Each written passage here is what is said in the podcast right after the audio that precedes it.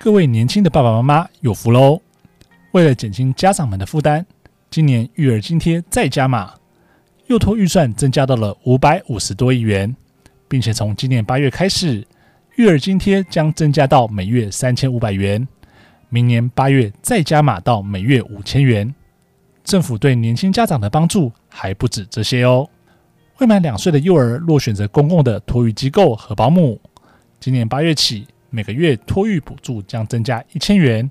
明年八月起还会加发一千五百元。还有大家最关心的幼儿就学费用，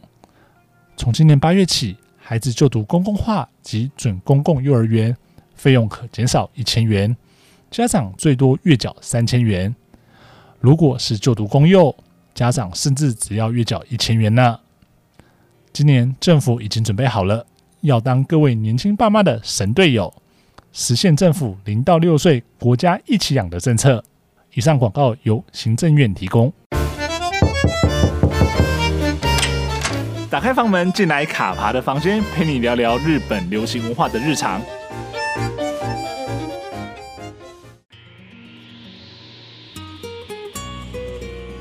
好看到吓死人这几个字，或许听来夸张。但不会言，都是这些年下来让我备受冲击的作品。这些冲击可能来自于感动、惊喜，或仅仅只是营造了一个令人能够好好沉浸于其中，并在事后不断回味的故事。这些作品中不少或许讨论热度不高，播出时的能见度有限，但是无损于它作为一部戏剧作品的价值。今晚就来和大家聊聊那些在卡爬的好看到吓死人清单上的作品。到底吓死人的地方在哪里？那我们就开始喽！大家好，我是卡帕。疫情的三级警戒其实到现在已经大概有一个月了嘛，那这就代表说我自己在家里工作也其实也进入了一个月的时间哦。那不晓得各位听众朋友呢，特别是跟卡帕一样在家工作的呢，就是有没有逐渐找到适应跟合适的生活方式，就是去平衡工作跟生活之间呢？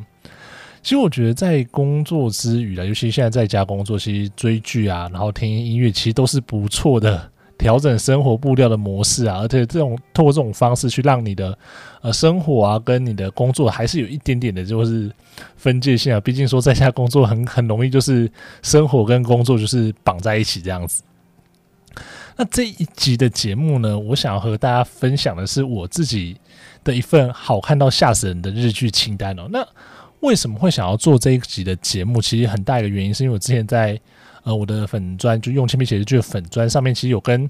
呃听一些朋友聊到说，就是有这份清单。那其实蛮多在追粉专的人应该都不陌生了。那可能也是刚好在这段时间，就是大家会在问说，那到底这份清单上面有没有哪些的作品是适合在这个时间点去推荐给大家？那呃这些作品哪些是真的还不错，然后也可以趁着这个时间点大家来把它补起来哦。所以今天就想要透过这个时间，透过这一集来跟大家聊，说这一份清单上面到底有哪些作品？那啊，这些作品之所以变成是我的好看到下神的清单的原因又是什么？那第一部要跟大家介绍的作品呢，其实我想也蛮多人都有听过啊，就是《只想住在吉祥寺》吗？那这部作品呢，是在二零一六年十月的时候呢，由东京电视台播出，那它是在周五的深夜时段播出的。那为什么会再把这部作品放在第一个？因为我相信这部作品应该是说它是好看到吓死人这个清单的烂伤了。因为仔细想一想，大概就是因为这部作品开始让我起心动念想要做这个名单。因为那时候看了这部作品，真的觉得实在太好看了，就是呃如果错过的话太可惜了。所以那时候就有可能有半开玩笑的方说，这这部作品就好看到吓死人。那后来就慢慢的会把一些我觉得很不错的作品都放到这个。清单里面了，所以它是这一份清单上面第一部会放进去的作品。那只想住在吉祥寺吗？它其实就是透过了呃房屋中介，就是委托人想要找房子这样的动机，然后配上房屋中介重天姐妹的现身，那他们共同穿梭在东京的不同的街道中，然后不同的区域中，那谈论有关于这个街道的大小事。那一方面帮每一集的委托人寻找适合的住所，那同时在找适合的住所的。过程中呢，也可以帮他们解开心头上的那一道锁跟那个问题，因为他们很多时候他们为了搬家或找新房子，可能是遇到了一些人生或生活上一些困扰跟挑战，那他们可能想要通过搬家的方式，或者说呃转换环境的方式呢，去改变他们现在遇到困境，或者说调整一些生活的步调或模式。那呃，只想出来吉祥寺嘛，它是因为它是深夜剧，所以它其实一集都不到三十分钟。但是我觉得我那时候在看的时候，就是每一集都洋溢着满满的温暖，所以那时候其实看的觉得非常开心，也非常的暖，所以一直呃在看完之后就不断的想要推荐给朋友们哦。而且我觉得，与其说这是一部电视剧，那那它更像是一部动态的东京散步地图哦。那特别是说看了这部作品之后呢，其实后来几年，呃，只要有到东京去，都会特别安排时间去找到呃剧中的一些拍摄场景，做一些圣地巡礼啊。那不管像是里面有提到像是中野百老汇啊，或者说是秋叶原的神田万事桥，或是神乐坂的拉卡古其实这些地方后来就是在。呃，去日本的过程中，跟去日本的那些时间都有安排这样圣地巡游。不过，其实我觉得后来想想，其实促成这样子的一些契机，这样的行动的契机，呃，最重要的可能是吴反田的公中午唱片行这一个场景，因为他当初在戏里面也特别提到说，呃，这家唱片行它其实是有在卖鲷鱼烧了。那在鲷鱼烧，它的鯛鱼烧是跟外面的鯛鱼烧不太一样，是它在鯛鱼烧尾巴架特别食材，那大家吃起来的时候的那种感觉特别不一样。所以那时候看了这部，看这一集啊，尤其是这部作品的这一集之后，就引起了自己的好奇心。那后来也在有一次去日本的时候，就有到这家唱片行去圣地巡礼，那也知道说到底鯛鱼尾巴里面是什么东西哦，所以有一点呃满足到自己的心理的。期望跟愿望的一种状况啦。不过后来我稍微查了一下之后，发现这家唱片行好像已经永久停业了，所以就觉得有点可惜。不过，呃，仔细想想，呃，在他还在开业的过程中，其实有吃到这个钓鱼烧，然后有做到这样的圣地巡礼，呃，对我来说其实也是蛮珍惜这样的一个状况啦。所以，呃，蛮推荐大家来看这部作品，尤其像现在可能没办法去日本，那如果看了这部作品之后，或许这些地点那。都可以把它列入到你的和未来去日本的一些呃参观的一些清单啊，或者说去的一些地点哦。那就是也也透过这样的方式，可能现在就是有一种呃东京的那种旅游的那种感觉啦。对对对对对，所以这部作品推荐给大家，是我的呃第一部推荐给大家，就是好看到吓死人的日剧。那第二部呢，要推荐给大家的作品，在好看到吓死人清单上面的这个作品呢，是也许曾经能做到委员会哦。那这部作品呢，大概是在二零一八年的时候呢，由每日放送 NBS 呃改编同名漫画制作，然后他后来在他的呃旗下电视网跟 T TBS 的深夜时段播出。那这部作品就是由呃佐藤二朗、佛祖佐藤二朗跟山田孝之以及呃白石麻衣共同演出啊。那这部作品它的原文啊，就是那中文普遍翻译之后，也许曾经能做到。但这样的翻译，其实有的人会觉得说可能有点保守。那也我有看到说有人翻译成叫做“可否推导”。那另外一个还蛮有意思是，呃，这部作品现在在 Netflix 上面有。那它在上面的翻译叫做“风流韵事审查”。但是我觉得这可能跟日文的原意以及说他这部作品想表达的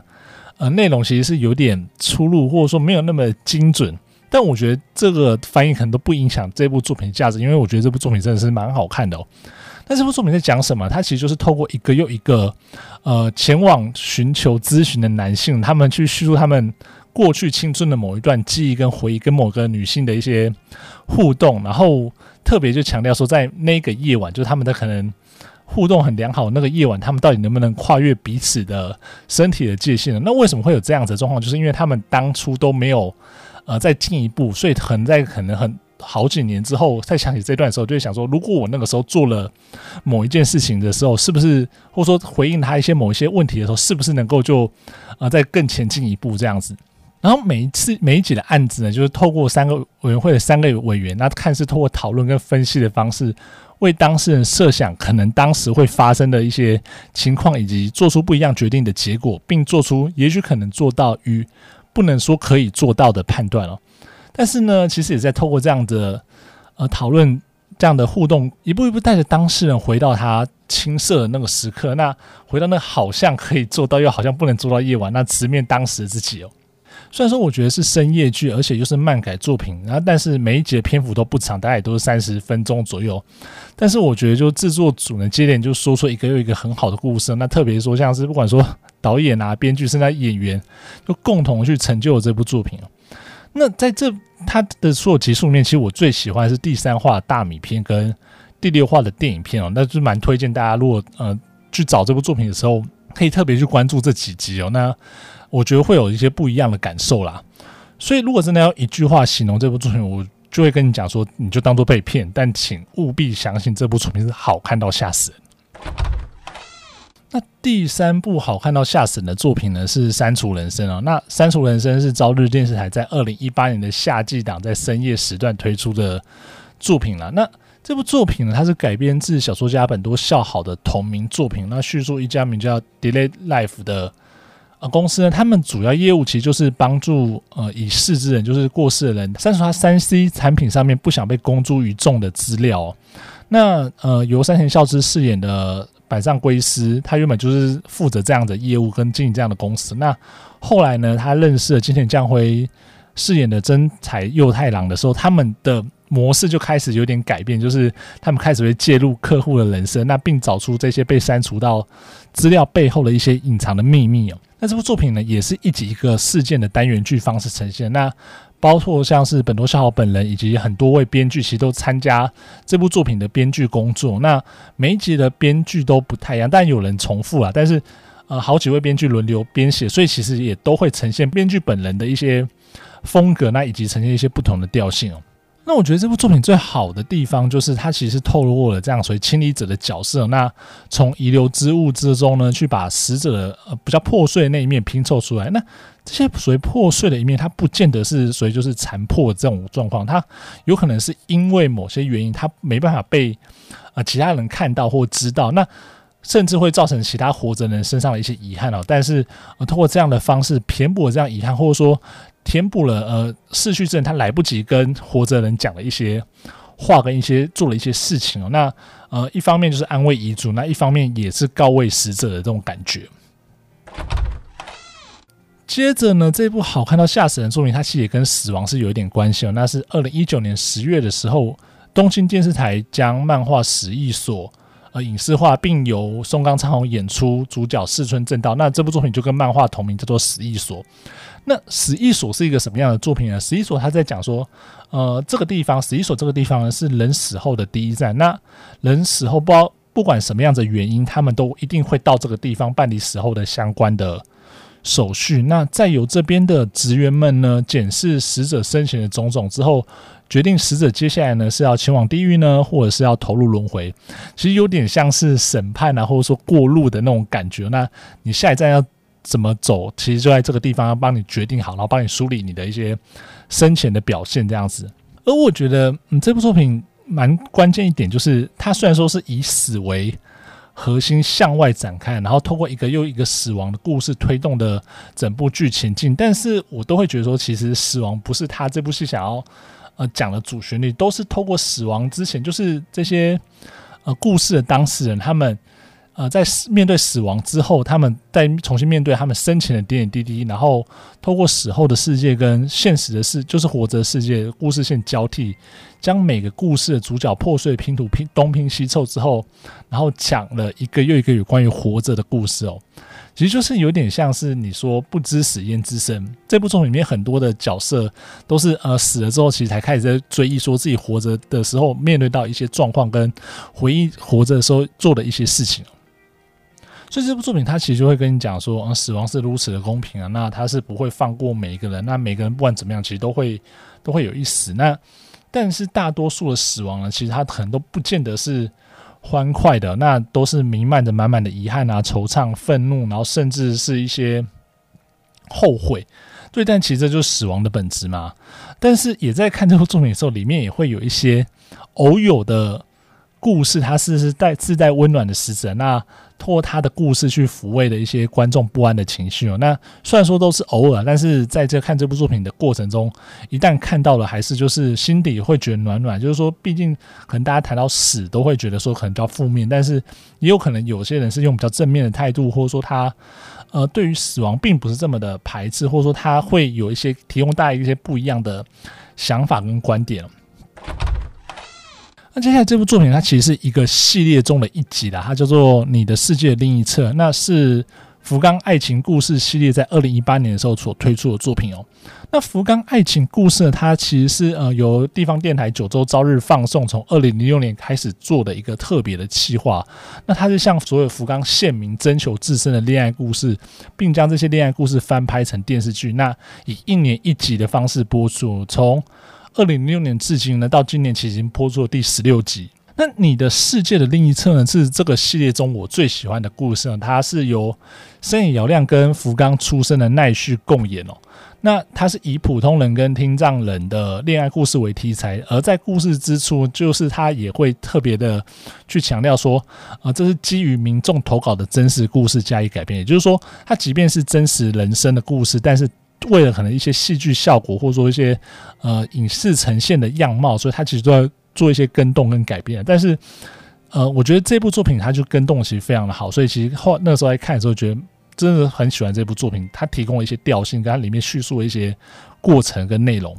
那故事呢，就是叙述住在北九州市小仓的村上昌太呢，他意外的在图书馆里面邂逅了一个名为佐佐木绿的女孩啊。那深受绿吸引的昌太一直想跟她交朋友，但是都被呃绿拒绝，然后吃了闭门羹。就后来他才知道，原来是绿是呃双耳听不见，只能用笔谈跟手语沟通。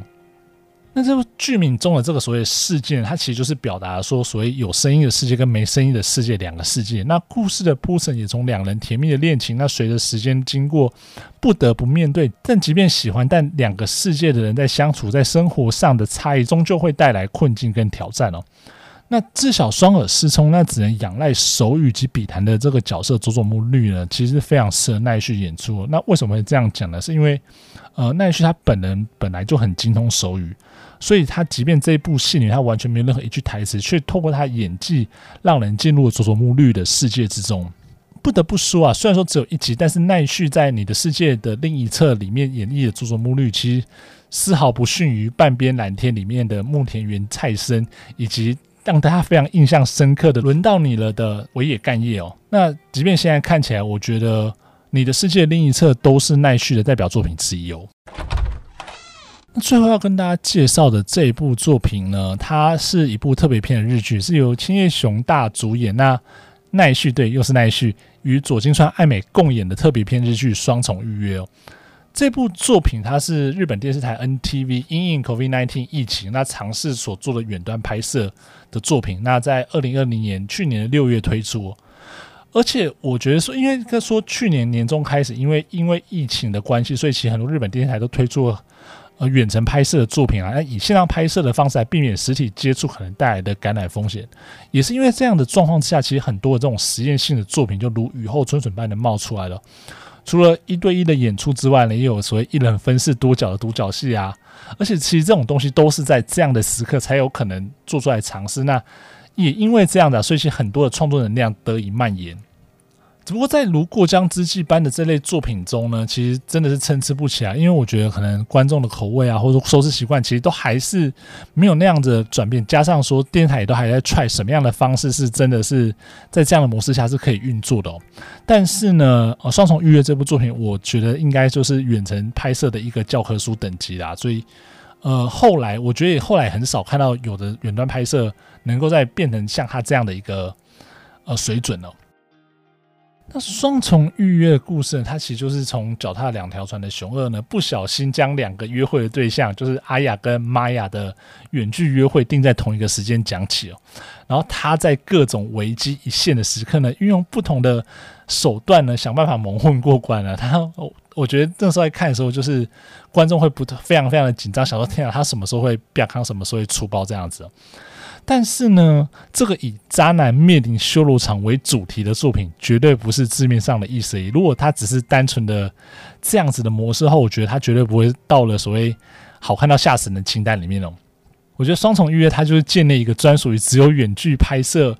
才有办法达到一个叙事的模式。那这种说故事的方式，也只有在这个作品之中才能成立。那你看完之后，就会觉得说，哦，原来它的巧妙跟精巧之处在这个地方。但是呢，其实这部作品它很多这种就是很眉眉角角的东西，你真的是要自己去看、自己去体验之后，你才会知道我到底在说什么。因为很多的点，只要多说了，我觉得都会爆雷。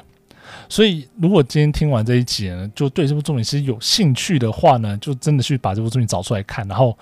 呃，就是当做被骗，然后认真的去享受它带给你的这样观影的体验。而且蛮有趣的，另外一点就是说啊，这部作品它其实有跟影音串流平台 Hulu 做联动啊，那就是在故事结束之后呢，他用其他另外一种方式的角度去讲解这部作品，去解释这部作品，然后你会觉才会发现说，原来这部作品跟你在看的时候，跟后来知道了一些什么的时候，会用不同的态度去观看这部作品，以及这部作品它的整个叙事风格会因此而来有一个大型的转变哦。